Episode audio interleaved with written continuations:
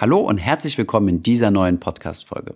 In dieser Folge geht es einmal um das Thema Ölmarkt bzw. Rohölmarkt, wie er funktioniert, welche Produkte es da so gibt, also welche Finanzprodukte man da kaufen kann und ob das überhaupt für den Privatanleger ja eine Sache ist, ähm, die man in Erwägung ziehen sollte, hier rein zu investieren. Diese Folge ist entstanden aus dem Hintergrund, dass am Montag, dem 20.04., dem 20. April 2020, die Ölpreise in den Keller gegangen sind, beziehungsweise besser gesagt der Future-Preis für ein Barrel WTI. Und ja, das haben wir zum Anlass genommen, mal über den Ölmarkt zu sprechen, wie der so funktioniert. Und wenn ich sage wir, meine ich damit Richard Dittrich, der an der Börse Stuttgart arbeitet, und mich. Das Ganze war eine Instagram Live-Session gewesen und hier bekommt ihr die Soundspur. Viel Spaß bei dieser Podcast-Folge.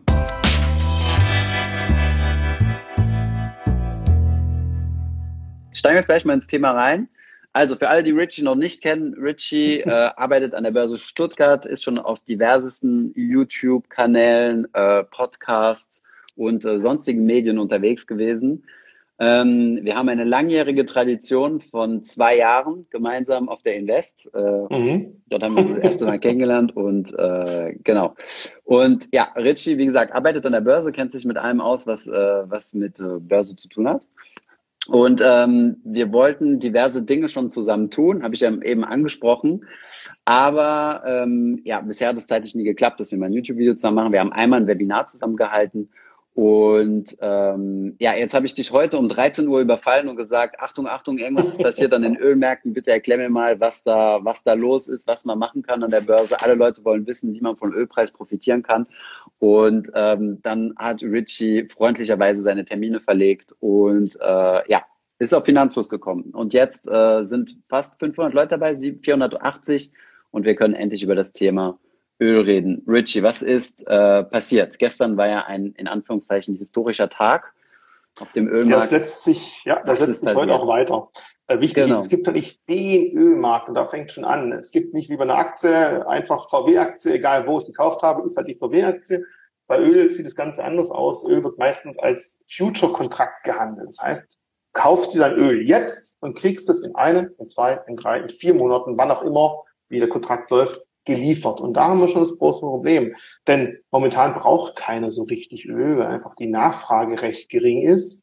Die Amis produzieren aber unglaublich viel Öl, weil die haben ja dieses Schieferöl, wo sie fördern und ja. das können sie nicht von jetzt auf nachher abdrehen. Also da läuft Öl oder es läuft kein. Fracking. Mhm. Genau, wenn sie es stoppen wollen, ist es unglaublich teuer und danach können sie es nicht wieder anlaufen lassen. Das heißt, momentan produzieren die Amis Öl zu einem Preis, der viel, viel höher ist als der Preis des Öles, der momentan am Markt möglich ist.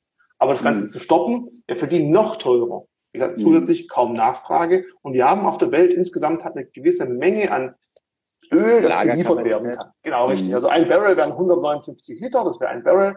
Mhm. Und Lagerkapazitäten schätzt man so ganz grob sieben Milliarden Barrel Öl, die gelagert werden können. Plus weltweit. zwei Milliarden, genau, zwei, weltweit, plus zwei Milliarden, die circa so auf, dem, auf der Welt, wir haben zum Glück in, in Schiffen und nicht irgendwie auf der Oberfläche, durch die Gegend geschoben werden. Und danach ist es erstmal Sense. Und was die wenigsten wissen, wenn ich halt so ein Future kaufe, steht schon ganz genau fest, ich habe den bei Fälligkeit abzunehmen und ich muss den abholen. Irgendwo in Oklahoma, in Cushing, wie auch immer die Stadt heißen mag, ist das Auslieferungszentrum. Und dort muss ich mein Öl holen. Und Vielleicht Problem ist jetzt, ja. Vielleicht nochmal ganz kurz einen Schritt zurück. Also nur um das, auf das Thema Future-Kontrakt nochmal einzugehen. Also Future, ein Future ist ja im Endeffekt nichts anderes als ein Derivat. Ne? wo ich mich mit jemandem einige, also in dem, in dem Moment, äh, also über eine Börse, in der Regel ist das ja die Chicago Mercantile Exchange, richtig? Das ist jemand, genau, ja. Ja. Genau, also ähm, überwiegend. Und dort kaufe ich quasi über einen Future-Kontrakt, deswegen heißt es ja quasi Zukunft, ja, weil ich in Zukunft was bekomme und einige mich quasi heute, wenn ich den Kontrakt heute kaufe, zu einem gewissen Preis ein Barrel Öl oder natürlich ein Multiplikator davon zum heutigen Preis zu bekommen. Das ist natürlich interessant für zum Beispiel Airline-Gesellschaften oder ähm, auch äh, Chemiekonzerne, die ja viel Öl brauchen und die mhm. hedgen sich quasi damit und die sichern sich ab, einen gewissen Preis zu bekommen und nehmen quasi somit das Risiko raus, in Zukunft extrem viel Geld bezahlen zu müssen. Ja, also jetzt gerade ja. kann es ja für Airlines potenziell interessant sein, äh, Öl zu kaufen. Auf der anderen Seite haben die natürlich andere Probleme. Und ähm, genau, aber das sind das ist nur mal zum Verständnis für diese Future-Kontrakte. Und daraus ergibt sich natürlich auch, dass es nicht nur einen einzigen gibt, ja, dass ich dann für irgendeine Zukunft kaufe, sondern es gibt quasi einen Future-Kontrakt für jeden Monat, wenn du so willst. Also es gibt also, jeden Monat wird quasi ein neuer aufgelegt für in x Monate. Wie lange laufen die in, in der Regel? Also der, der jetzt, der heute fällig ist, der wurde aufgelegt am 21. November, Trommelwirbel 2014. Also die laufen extrem hm extrem lange. Die Frage gerade eben auch ich interessant, warum wird Öl nicht zur Kasse, sondern auf Future gehandelt? Mhm. Das hat zwei Gründe. Zum einen die Abnehmer, die müssen, du sagtest gerade, es ist nicht die Müller, die für nächstes Jahr ihr Öltank füllen möchte zum Heizung äh, mhm. irgendwie befeuern, sondern das Unternehmen, Industrieunternehmen. Und die müssen vorher kalkulieren, zu welchem Preis kriege ich welche Menge Öl, wann. Punkt eins und Punkt zwei, die Öllieferanten, also das Zeug aus der Erde rausziehen, die müssen auch ungefähr eine Gewissheit haben, zu welchem Preis sie wann welche Mengen loswerden können. Wenn es immer nur heute, dann wieder für morgen und für übermorgen die Preise gemacht werden, wäre das Risiko viel zu groß, dass plötzlich, wenn alle plötzlich sagen, hey, jetzt brauche ich ganz viel Öl, die Wirtschaft läuft gut und kein Öl ist da. Und darum wird das Ganze über so einen Future-Markt gehandelt. Alles andere wäre sehr, sehr schwierig. Hier vielleicht auch nochmal ein guter Hinweis, vielleicht nochmal ein kurzer Kontext. Ähm, ich habe ja selbst mal, also als ich noch in der Investmentbank war, selbst mal für eine Firma gearbeitet und nicht für eine Firma, sondern wir wollten eine Firma kaufen, die äh, Offshore-Ölplattformen ähm, besitzt und betreibt, sprich die im Meer quasi Öl fördern. Und das besonders teure bei der Ölförderung sind ja vor allem die, die CapEx, also die Anfangsinvestitionen, weil du dann erstmal seismische Studien durchführen musst, um zu gucken, wo potenziell äh, Öl ist. Dann wird gebohrt und dann wird halt geschaut, wie groß sind diese Ölreservoirs und dann werden erst ähm, die Löcher gebohrt und die Plattform dorthin gestellt. Das heißt, das, du hast eine riesige Anfangsinvestition und die kannst du natürlich nur dann stemmen, wenn du eine gewisse Voraussicht hast, ja? also wie viel du jetzt damit verdienen wirst. Also ich vermute, dass jetzt die ganzen äh, Bohrungen und so weiter erstmal stillgestellt werden oder stillgelegt werden. Ähm, ja, wobei, ich meine, es wird ja trotzdem noch weiter produziert. Aber das ist halt einfach für den Kontext. Du gibst ja halt einfach eine Sicherheit, ähm, sowohl für die Abnehmer als auch für die Produzenten. Und ähm, Genau, deswegen gibt es diesen Future-Markt. Also sechs Jahre lang, ja, also November 2014 genau, also wurde aufgelegt. Genau, richtig. Vielleicht auch interessant, gerade kam auch die Frage, warum die Prozenten nicht einfach, äh, Prozenten, Produzenten nicht einfach äh, das Ganze drosseln. Ja, das mhm. hat die OPEC ja auch am 12. April bekannt gegeben. Die wollen äh, die Vielleicht sag noch mal kurz, was die OPEC ist, nur damit... Äh, äh, das ist der Zusammenschluss der größten ja, ölfördernden Länder, in Anführungszeichen wo jetzt sogar noch Russland und USA, die nicht dabei waren, auch zugestimmt haben. Mhm. Einfach, eigentlich ist es ein Kartell, wenn man es ganz ehrlich nimmt. Die sagen, ja. okay, wir gehen hoch, wir gehen runter. Und die haben sich jetzt darauf geeinigt, zu sagen, na gut, wir wollen ähm, die Menge des Öls, die wir fördern, um knapp zehn Prozent senken. Allerdings nicht jetzt, sondern erst in den nächsten kommenden Monaten. Also da versucht man schon ein bisschen was zu machen, die, das Angebot zu verknappen, damit sich der Preis irgendwann wieder äh, erholt aber eben nicht jetzt rechtzeitig, sondern eben erst in den nächsten Mai- und Juni-Monaten. Das sind knappe 10 Millionen Barrel pro Tag, wo weniger gefördert wird. Bei den Amerikanern geht es halt nicht ganz so einfach, weil der Druck in diesem Schieferöl so hoch ist, die können nicht von jetzt auf nachher einfach zudrehen, die müssen da wirklich Beton reinkippen, das Ding hart werden lassen. Und wenn es ganz dumm läuft, ist danach die Quelle komplett versiegt und sie kommen nicht mehr an das Öl ran.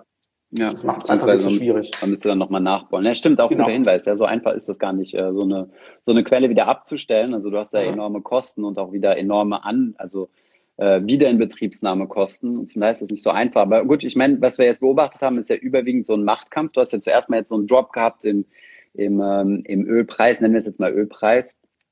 Ähm, so Anfang der Corona-Krise, weil ja auch hier so ein Machtkampf, äh, erstens mal so ein Streit zwischen Russland und äh, Saudi-Arabien entstanden mhm. ist, die ja beide nicht sehr oder die ja jetzt unter einige Jahre darunter leiden, dass die, äh, dass die Amerikaner wie blöd dieses Fracking betreiben, also dieses Schiefer, Schieferöl, wie nennt man das? Ja.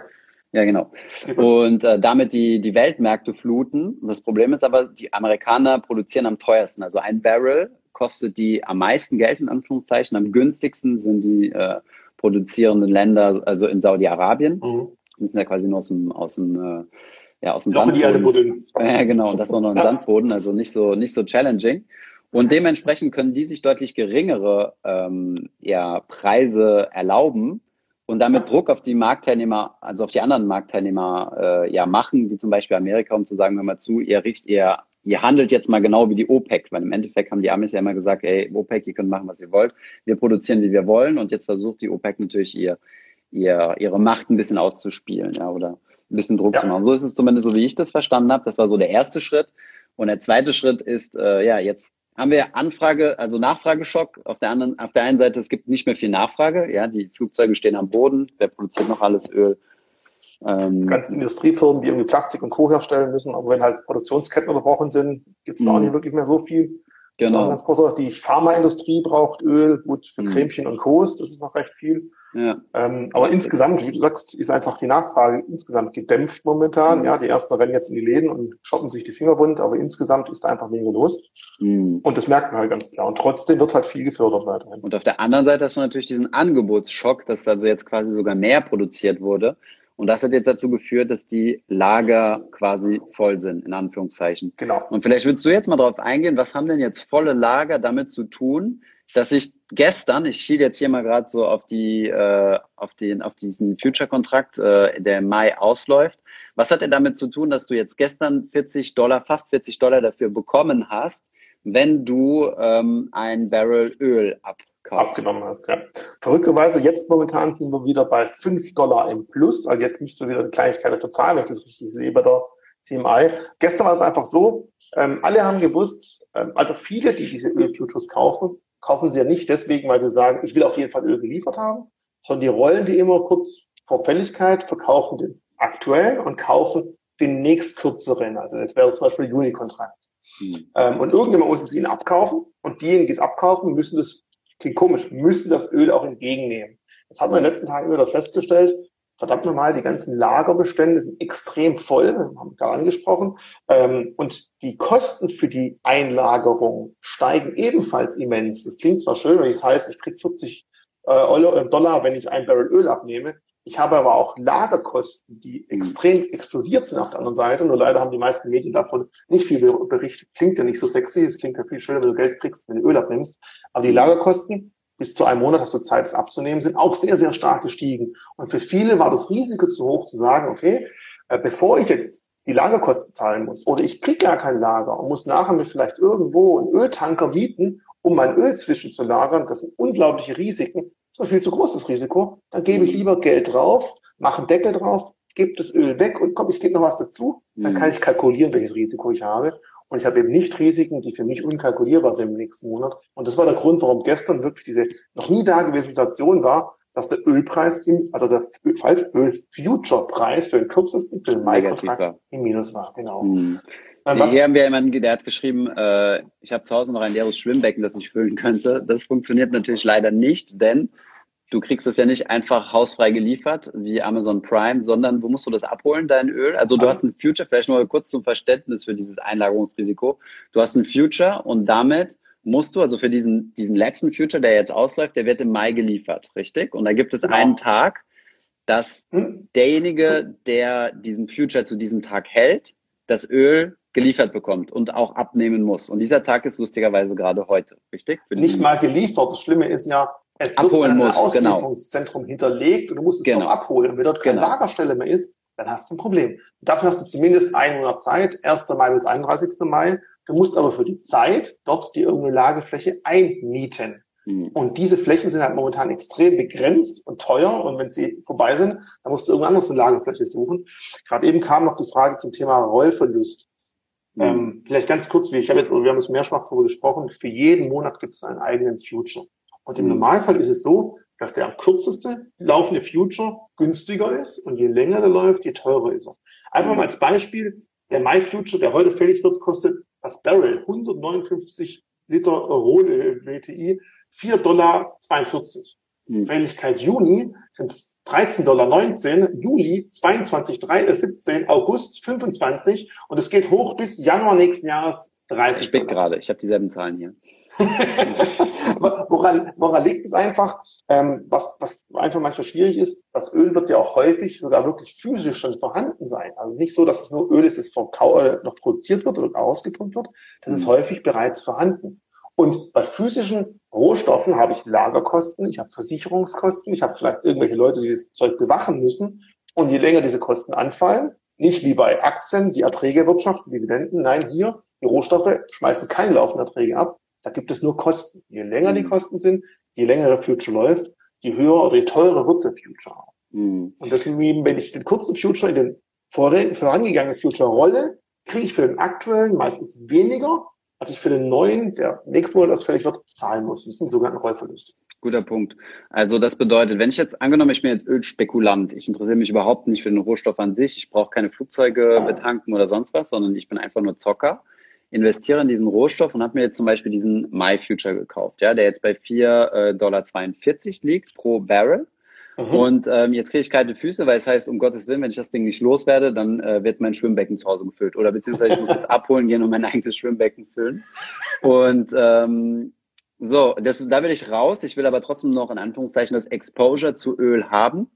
Verkaufe das Ding also, bekomme für meinen Kontrakt 4,42 Dollar und kaufe mhm. mir jetzt den nächsten, den Juni-Kontrakt und der kostet 13,69. Und Aha. die Differenz zwischen den 4,42 und den 13,69 ist das, was ich an Rollverlust habe, richtig? Genau, richtig. Also Rollverluste sind üblich. Es ist ganz, ganz selten so, dass das Ganze eine Backrotation, also eine Situation besteht, wo die langfristigen Futures billiger sind, die kurzen teurer. Das gibt es ganz, ganz selten. Normal ist es so, wie jetzt momentan, aber halt nicht so extrem, dass ganz kurzen Futures günstiger sind und die nächsten Monate etwas teurer werden. Und irgendwann pendelt sich das dann wieder ein. Weil eins ist auch klar, ein Future, der jetzt zum Beispiel heute ein Jahr lang noch läuft, da gibt es ganz wenig Liquidität. Wenn wenig Interessenten da sind, Käufer, Verkäufer, ist es da schwer, einen Preis zu machen. Also als Beispiel, der Future, der jetzt Juni, ja, du sagst, du spickst, das mache ich auch gerade, ähm, ja. der im Juni 2021 fällig wird, dafür wurde ja. heute 31.000 Stück äh, gehandelt. Von dem fälligen, der im Juni fällig wird, nächsten Monat, 1,3 Millionen. Das sind einfach die Zahlen. Wenn man zu weit in der, in der Zukunft was holt, siehst du bei Volumen. Dann, so. Hm, okay, okay. dann, äh, dann, wird, dann ist einfach das Volumen so gering und bei geringem Volumen ist es einfach so, es ist schwieriger, ein Produkt zu haben. Hm, okay, verstehe. Und, und die, ja. du hast gerade die Schwierigkeit beschrieben, was ein Ölspekulant beachten muss. Beim Aktienspekulant ist einfach, ich kaufe die Aktie sie steigt sie fällt. Aber ich kaufe jetzt eben Öl, das ich erst zur Zukunft geliefert bekomme, zum Preis, der bereits jetzt festgelegt ist. Also mhm. neben der ganzen Geschichte mit Lagerung und Kosten und so weiter, muss ich ein Gefühl dafür haben, was dieses Öl, das ich jetzt in, für in sechs Monaten kaufe, in zum Beispiel drei Monaten, wenn ich es wieder verkaufen will, wahrscheinlich wert ist. Also man muss schon ein Gefühl haben, Angebot, Nachfrage, wie ist die Fördermenge, hat die OPEC, also das Konsortium beschlossen, irgendwie die Förderung zu senken. Gibt es irgendwelche Industrien, die demnächst mehr hochfahren?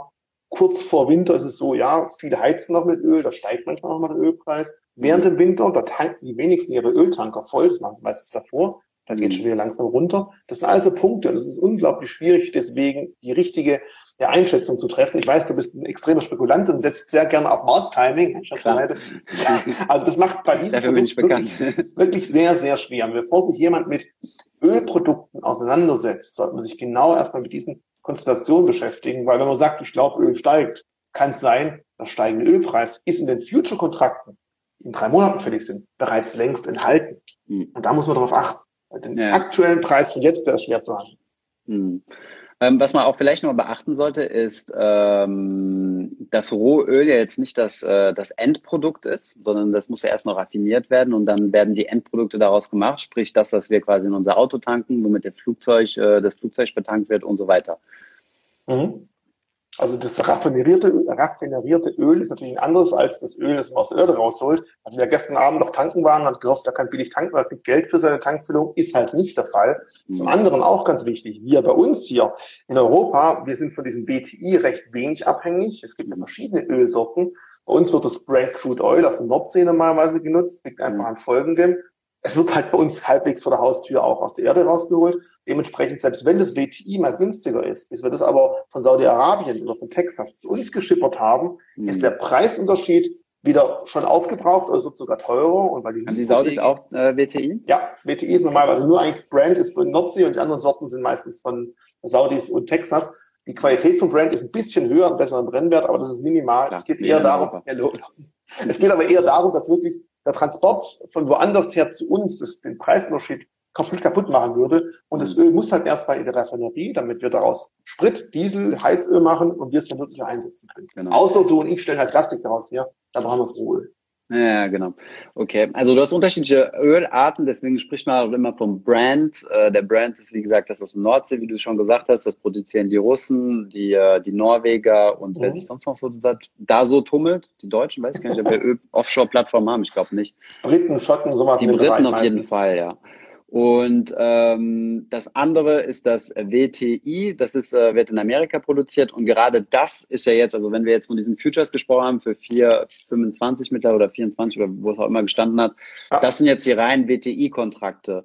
Und genau. ich denke, die Amis, oder das ist jetzt zumindest, was mal so durch die Presse gegangen ist, die haben halt äh, mehr dieses Problem vom Storage, also von der, von der, von der Einlagerung mhm. weil sie halt nicht einfach eine Pipeline nach Europa legen können oder so, was die Russen und Saudis ja schon machen können. Ich meine, die speisen ja, ja sehr, sehr viel direkt in Pipelines rein. Äh, das geht dann nach Europa und nach Asien. Die sind da ja strategisch besser gelegen als die Amerikaner. Ne?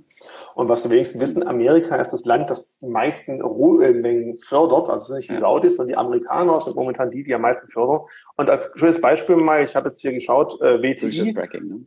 Genau. BTI steht momentan so bei 5,33, ähm, Brand Crude 19.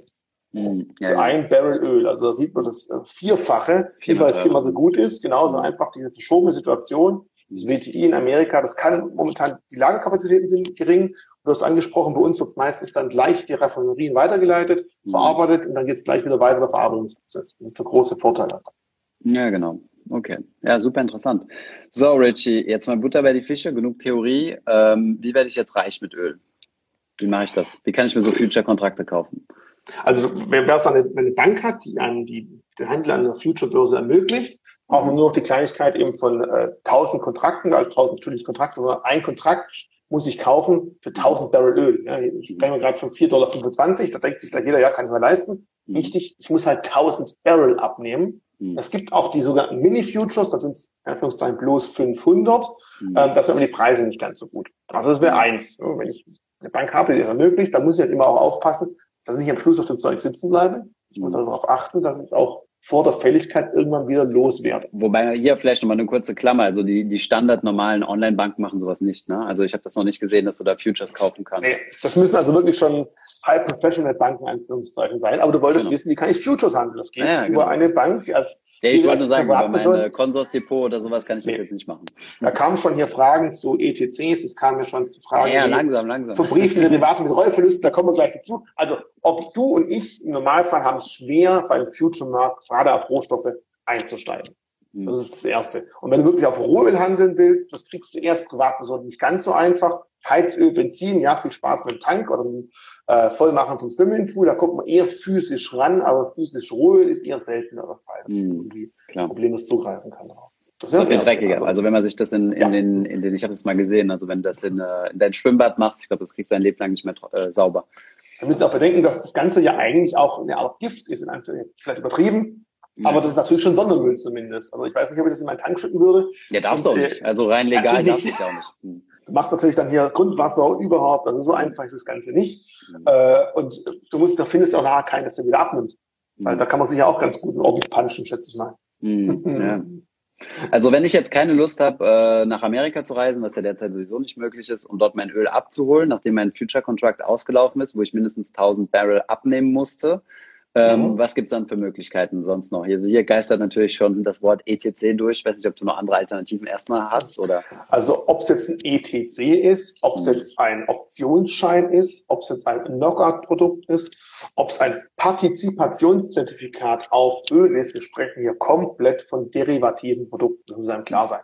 Mhm. Es gibt nicht ein ETF mit einem Einlage mit einem Schutz gegen den Ausfall des Herausgebers. Das gibt es für dieses Produkt nicht. Es sind immer verbriefte Derivate und ja, auch ETCs sind verbriefte Derivate, auch wenn es irgendwie nach ET klingt. Es ist ein verbrieftes Derivat.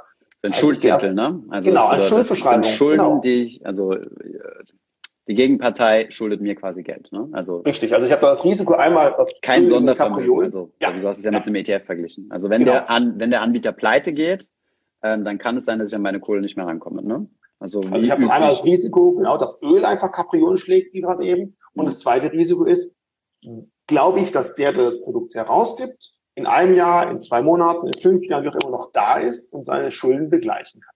Also ich muss nicht nur gucken, welche Ölsorte, welchen Future, sondern auch von welcher Bank ich das Produkt kaufe. Auch da sollte man sich genau informieren. Mhm. Da kommt man nicht drum rum.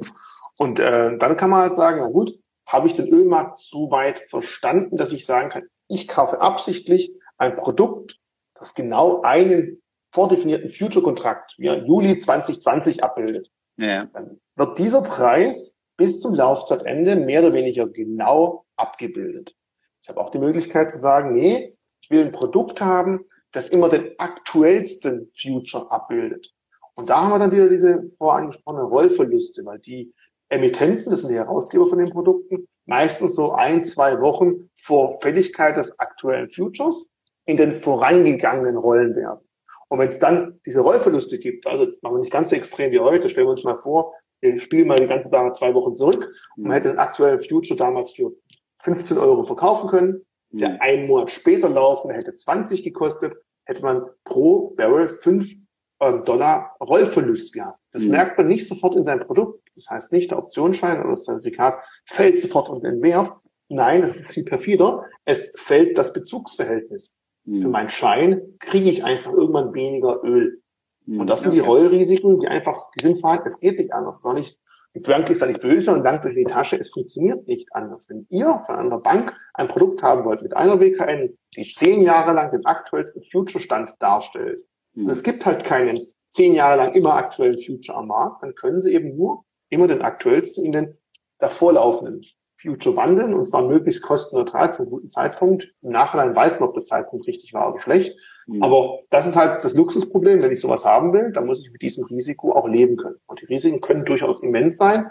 Es gibt manchmal auch natürlich die Situation, die ist aber sehr selten, dass es genau andersrum ist. Wenn zum Beispiel du und ich wissen und die ganze Welt auch, die OPEC gibt bekannt, in einem halben Jahr wollen sie ihre Fördermengen um das Fünffache erhöhen, dann wissen wir ja alle schon, Moment mal, in fünf Monaten wird es eine mega Ölschwemme geben. Mhm. Und da haben wir die Situation, dass plötzlich Öl in der Zukunft viel billiger wird im Future, weil wir alle ja wissen, es ist viel mehr Öl da. Angebot, Nachfrage funktioniert ja auch. Und wenn ich plötzlich irgendjemand sagt, ich kann aus Öl irgendwas Tolles, Sauberes machen und wir brauchen es ganz, ganz dringend, sondern die gleiche Nachfrage noch vorhanden ist, dann wird der Preis dann fallen. Und dementsprechend sind vielleicht die aktuellen Konditionen der aktuelle Ölpreis im Future attraktiver. viel höher und attraktiver. Und dann kann ich auch mal überrollen, nicht nur Verluste, sondern auch Gewinne machen. Aber mhm. ganz ehrlich, darauf solltet ihr nicht hoffen, das sind eher so Ausnahmen.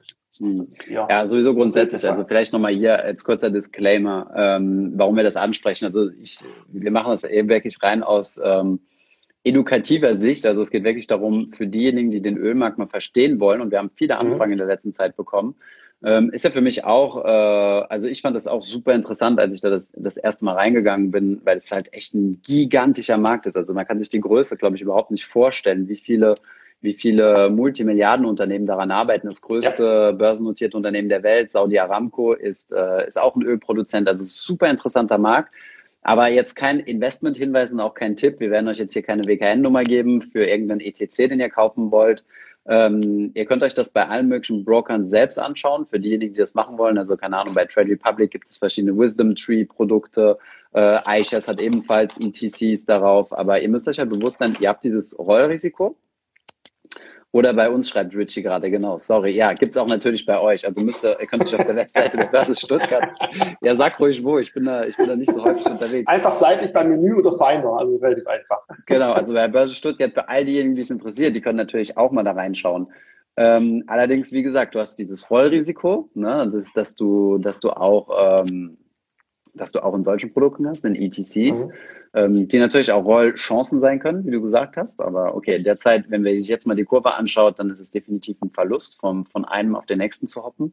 Und mhm. zweitens hast du das Emittentenrisiko, weil du es einfach nicht, in Anführungszeichen, bleiben wir mal in der ETF-Sprache, physisch abbilden kannst. Und wenn ich jetzt hier, ich habe mir mal so ein Wisdom Tree Brand aufgerufen, also so ein ETC, da steht dann, ähm, genau, dass das Ganze geswappt wird. Ne? Also es ist ein Swap-Geschäft, ähm, ich mach, einige mich halt also mit irgendeinem Herausgeber, mit, irgendeinem, ja, mit irgendeiner Counterparty darüber, dass der mir den Preis für einen gewissen Index bezahlt. Wie zum Beispiel, ähm, was gibt es? Es gibt irgend so einen Brand-Index von Bloomberg. Ich habe jetzt vergessen, wie der heißt. Warte mal. Ähm, genau, Bloomberg Brand Crude Sub-Index Total Return, für die, die es interessiert. Mhm. Kann man sich ja mal anschauen, wie sich das entwickelt hat, aber äh, ja, nochmal fetter Disclaimer, ich persönlich mache da in der Richtung gar nichts. Ähm, ich finde es einfach nur interessant und ich denke, so das Schlauste, was man jetzt machen kann, ist einfach tanken gehen. Ja. Auch wenn man vermutlich fürs Tanken nicht bezahlt wird. Aber ähm, es hat sich ja schon gerade in letzter Zeit in den, in den Preisen auch niedergeschlagen. Ne? Und vielleicht nochmal auch zu dem Thema, warum wird was nicht physisch abgebildet? Also in Deutschland ist ein ETF nicht möglich auf nur ein Produkt. Auf ein mhm. Produkt können es nur ETCs sein. Und zum Zweiten, ich habe ja vorher schon angesprochen, es wird einfach schwierig zu sagen, ich muss Millionen von Barrel Öl absichern, versichern, lagern. Ich muss ja auch Umweltschutzbedingungen einhalten. Die Kosten nebenher waren wahrscheinlich sogar noch höher als die möglichen Rollverluste.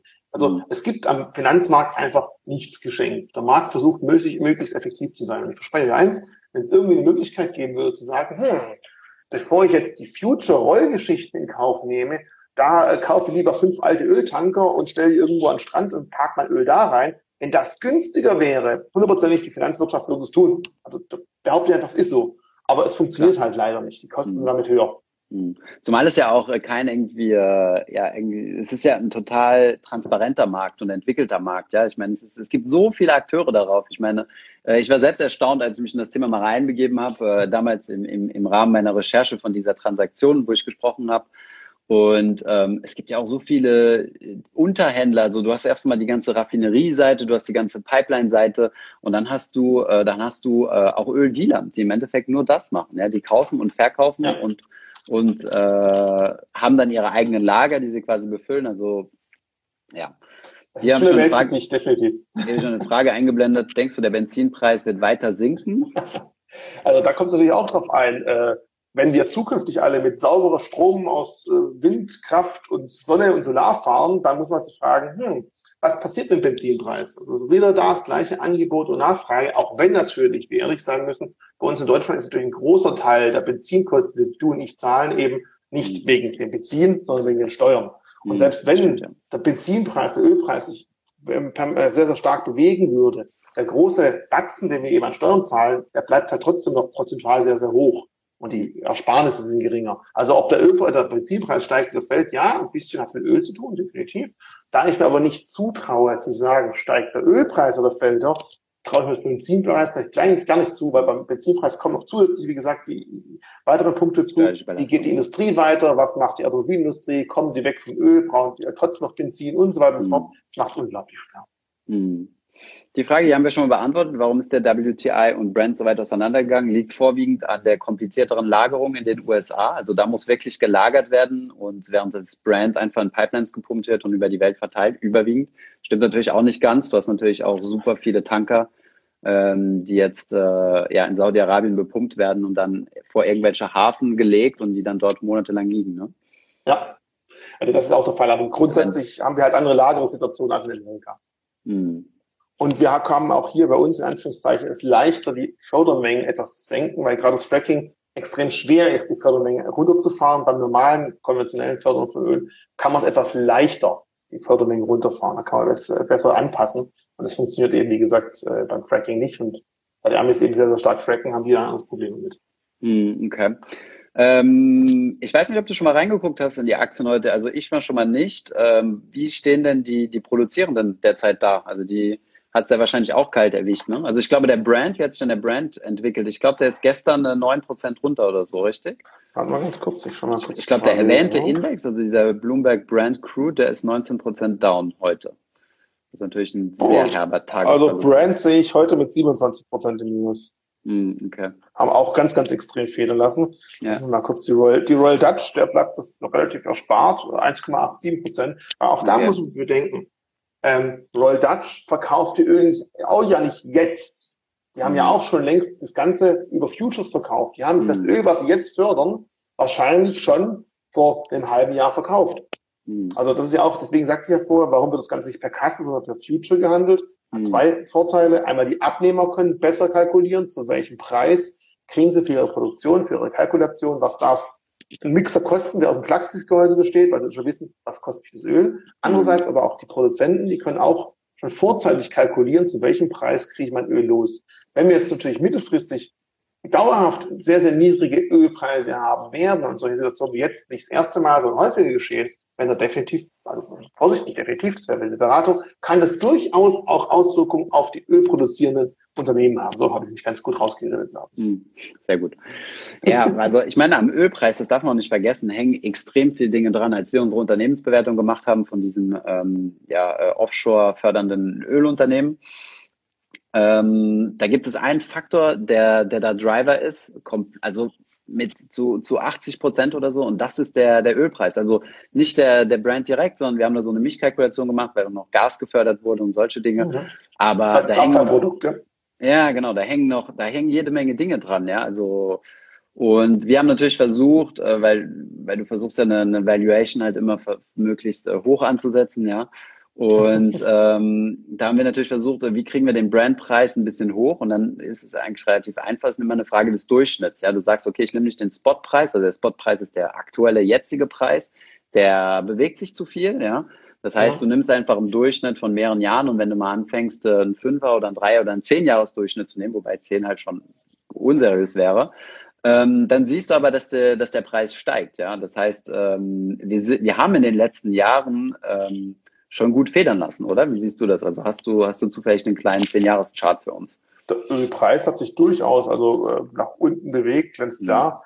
Mhm. Ähm, das ist immer wieder in Wellen, das Ganze natürlich. Also wir waren durchaus nochmal äh, 2,8 und 2,14 wieder auf dem höheren Stand, aber es ging wieder nach unten. Ob jetzt Öl deswegen als Langfristinvestment unbedingt geeignet ist, muss jeder selber wissen. Wie vorher schon angesprochen, Öl produziert keine Erträge, kostet aber Lagerkosten. Genau. Wenn man aber der Meinung ist, ich möchte halt irgendwo ich glaube, die Wirtschaft wird zukünftig sehr stark steigen. Da kann ich jetzt sagen, ich kaufe mir Aktien, die in der Wirtschaft investiert sind oder die wirtschaften. Ich kaufe mir äh, auch ETFs, die eben auf gewisse Branchen setzen. Oder ich sage mir, Mensch, ich glaube, die Wirtschaft wird insgesamt Ölbedarf hoch haben und deswegen möchte ich mich in Öl investieren. Kann man tun, aber da muss man schon einen sehr weiten Blick haben und viel davon verstehen und kann ich nur sagen, ich glaube, Öl steigt. Ja, welcher Ölpreis? Welcher Kontrakt? Mhm. Welche Laufzeit? Mhm. Und nochmal ganz kurz, ich weiß, dass ich unten stillstehe, das tue ich echt nicht. Also wenn ihr mich kennt, ihr wisst, ich bewege mich sehr viel sprechen.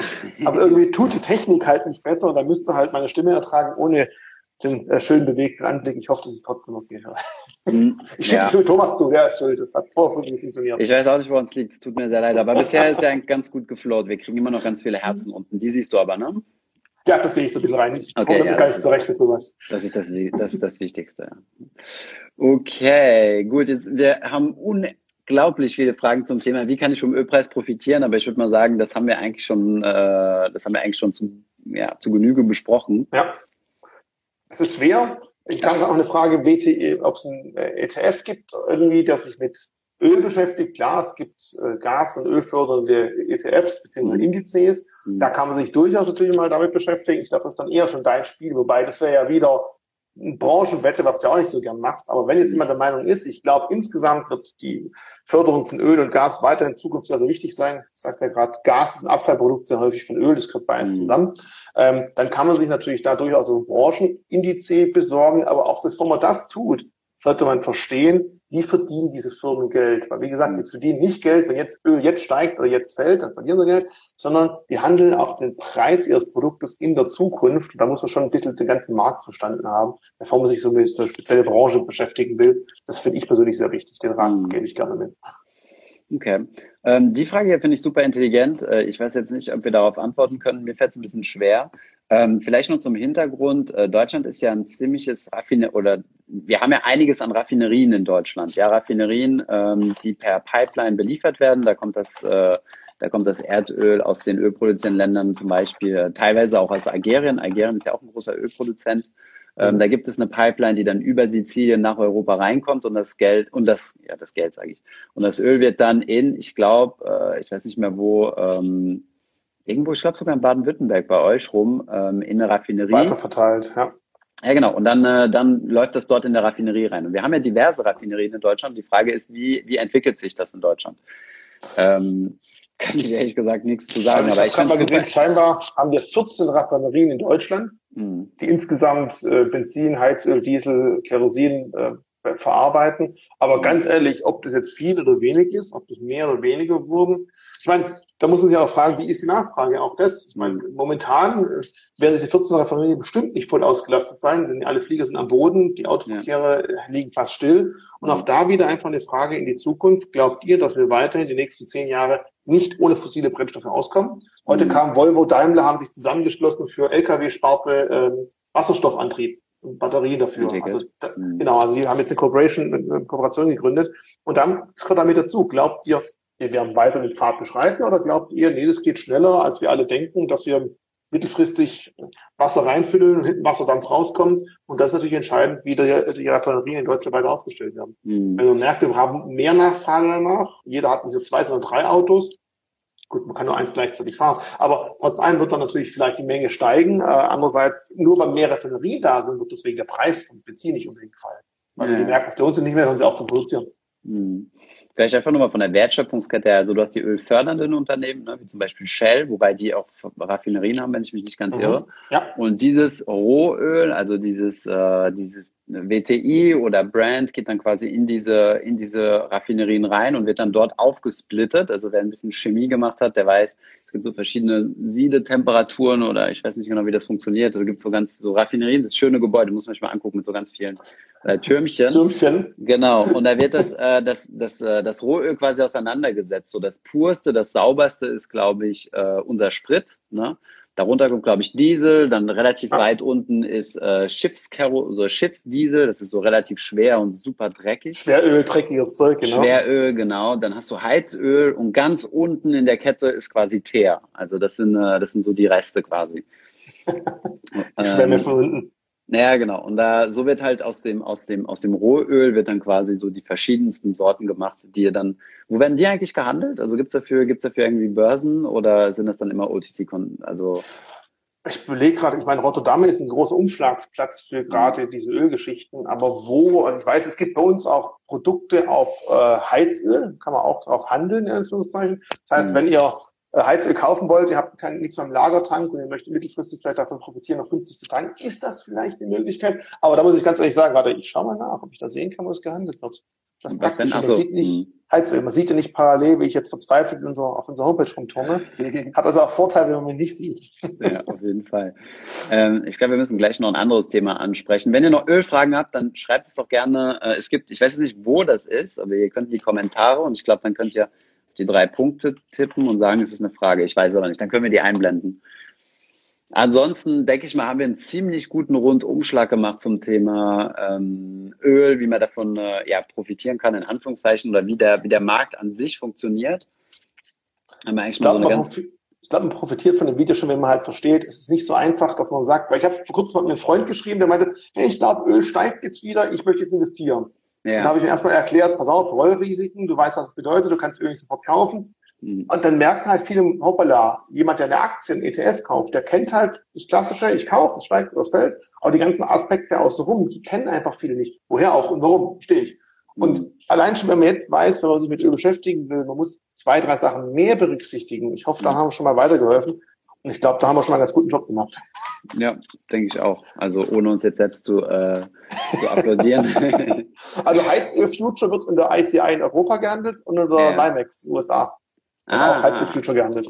Ah ja, interessant. Das heißt, du hast so die ganz großen äh, Rohölsorten, WT oder WTI und Brand und dann ja. wird das Ganze destilliert oder raffiniert und mhm. äh, die ganzen Produkte, die dann dabei rauskommen, werden auch wieder gehandelt. Richtig? Auch nochmal, genau. Also so sehe ich es Ob wir jetzt wirklich ein Tear-Future haben, weiß ich nicht, aber zumindest für die ganz wichtigen Sachen gibt es auf jeden Fall nochmal ein extra Future. Ah ja, okay, sehr gut. Okay, interessant. Gut, ähm, hier gibt es jede Menge Fragen zu Bison. Ich glaube, da machen wir immer ein separates Video zu. Oder Bison ist äh, die App der Börse Stuttgart, mit der man Kryptos handeln und auch lagern kann. Ihr seid äh, Marktplatz genau. und Wallet, richtig? Richtig, Verwahrer. Also, also wir haben auch eine Verwahrgesellschaft gegründet, wo jetzt alle Banken versuchen, was ähnliches zu machen. Das machen wir seit einem Jahr. Das ist wirklich über eine Hot und eine Cold Wallet, also sehr, sehr sicher. Die mhm. Kryptos verwahrt werden und wenn ihr Bock habt, könnt ihr die auch selber ausgeliefert bekommen. Das heißt also, es klingt immer total lustig, wenn ich sage, wir verwahren digitale Währungen physisch. Es ist schwierig, einzelne physisch zu verwahren, aber mhm. wir haben halt wirklich, es sind keine irgendwelchen äh, Produkte auf Contract of Difference oder CDFs oder irgendwas, sondern sie sind wirklich mhm. vorhanden. Ähm, wenn ich aber schon was sagen darf, ich habe nächsten Montag für diejenigen, die ja. sich mit Bitcoin beschäftigen wollen, mache ich ein Webinar zum Thema Bitcoin. Bei uns auf der Homepage einfach mal vorbeischauen.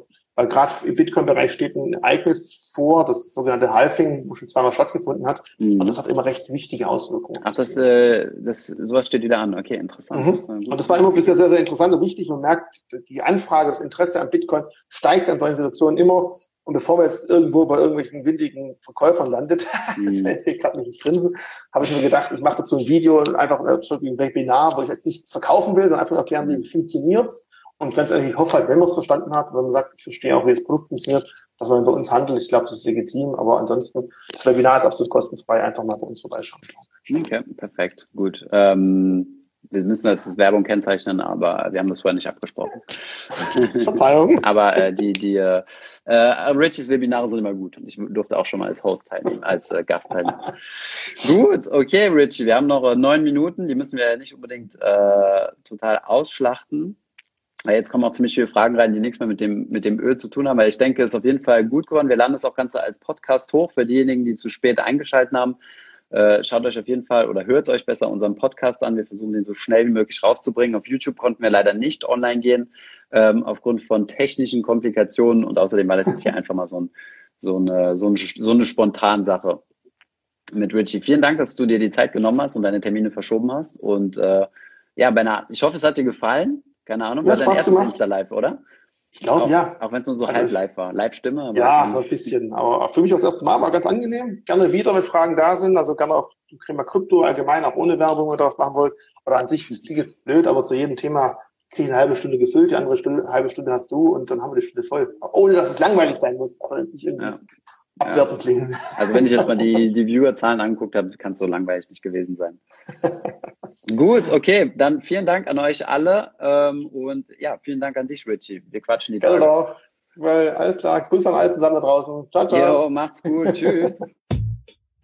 Ich hoffe, diese Podcast-Folge hat dir gefallen. Wenn ja, dann zöger doch nicht in deinem Umfeld, bei deinen Freunden und Bekannten von diesem Podcast zu sprechen.